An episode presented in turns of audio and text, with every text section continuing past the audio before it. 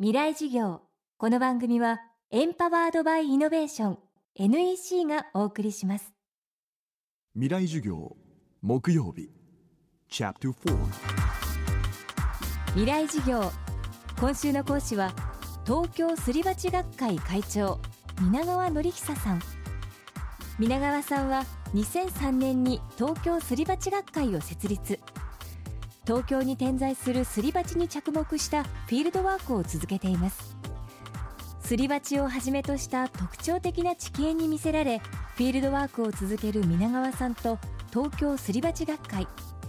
実は今こうした活動は防災という観点からも注目を集めているといいます。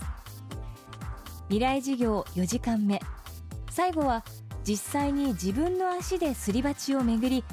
その土地の特徴を知ることの大切さについてのお話です。テーマは書を捨てて谷へ出よう。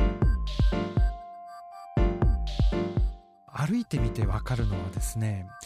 なんでしょうね。やっぱりこう空気感があの変わるわけですね。街歩いているとね、まあ、例えばあの谷底に歩いていくと水の流れる音が聞こえてくるとかですね。あるいはそのちょっとこう湿った雰囲気があって少し苔むしたような庭があるとかですね。あともう一つ言うのは谷に降りていくとですね猫ちゃんが多いんですよ。猫はやっぱね居心地のいいところを多分自分でこう探すんでしょうね。ですから、まあ、そういうこう街全体のですねいろんなこう空気とかですねその雰囲気が感じられる。これ我々ショースで谷へ出ようってこう言ってるんですけれども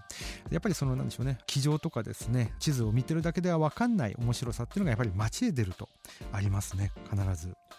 でやっぱりあの土地のですね起伏によってですね、まあ、江戸の町それから現代の町も作られていると。で非常に最近よくこう注目されているのはその土地の高低差によって例えば地震のですね揺れ方が違うとかその土地が軟弱であったりする。まあこれは確かに事実なんですよ。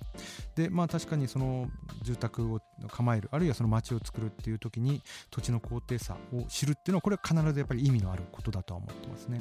で街歩きをしてですね一つこう分かるのはですねえーと、大地のですね突端特徴的な場所にはですね神社が大体あるんですね。それっていうのはやっぱりその昔からですね大地の突端というのはやっぱりその見えやすいっていうこともありますし土地的には安定していて非常にこうなんでしょうね聖地聖域なわけですよね。そういうところをあえて誰もが入れる神社として開放しているっていうのがこれは現代の東京でも残っているんですよ。例えば渋谷の街って、まあ、窪地の街谷の街なんですけれども駅からですねほんの5分も歩けば氷川神社とかですね八幡神社があるんですね、まあ、意外とこういうのは知られていない。神社っていうのは多分日本全国どこ行ってもやっぱその地形的な得意点って言いますか特徴のある場所に立ってるんですね。あの被災で有名になったその仙台の仙台平野でこう津波で被害を受けたところに波分神社っていう名前の神社があるんですけどそれは古代からですねそこまでは津波が来るぞっていうのをこう一つ示している神社なんじゃないかって言われてるんですよ、まあ、この間の震災でもそこまではさすがに津波が来なかった。で、まあ、その過去の300年前とか400年前の大津波が来た時もやっぱりその波分神社までは津波が来なかったっていう歴史が残ってるんですね。ですから、まあ、その神社の位置とかプロットとかですねそのあとは地名ですよね、まあ、そういったものに我々はやっぱり敏感になって土地のですねやっぱり高低差をですねちょっとやっぱり意識する必要はあるのかなと。だけどこれはですね低いところが決してその住んではいけないっていう意味ではないんですね。例えば世界中の街を見て、えー、っとアムステルダムであってもそのベニスであっても低地低いところだからこそこう賑わった街っていうのは多いんですよね。江戸の街もそうですよね、まあ、そういうふうにですね低いところでやっぱり住むにはすごく利便性もあるんだけれどもやはりあのきちんと考えなきゃいけないことはある。心構えを持たなきゃいけないことはあるっていうのはやっぱりあると思いますね。で今でこそその高台が住宅地としてもてはやされますけれどももともとはあの高台は水が得られなかったんで住宅は構えられなかったんですよ。これは江戸もそうなんです。ですから水それから地形に関するその高低差とかいい悪いっていうのはこう表裏一体なんですね。水に関しては恵みもあるし災いももたらすっていうことで我々はやっぱりそのいい面だけじゃなくてこう両方を見る意味があるのかなというふうには思いますね。東京すり鉢学会会長皆川典久さんの講義でした。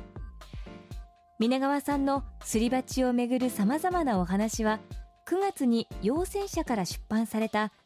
東京すり鉢地形散歩2という本でより詳しくわかります。未来授業来週はアメリカ文学研究者柴田元幸さんの講義をお送りします。なぜ宇宙を目指すのか。ある宇宙飛行士は言った。それは地球を見るためだ。宇宙から地球を観測し地球の今を知り未来へつなぐ。NEC は約60年にわたり培った宇宙技術で地球の未来を支えます。NEC 未来授業。この番組はエンパワードバイイノベーション NEC がお送りしました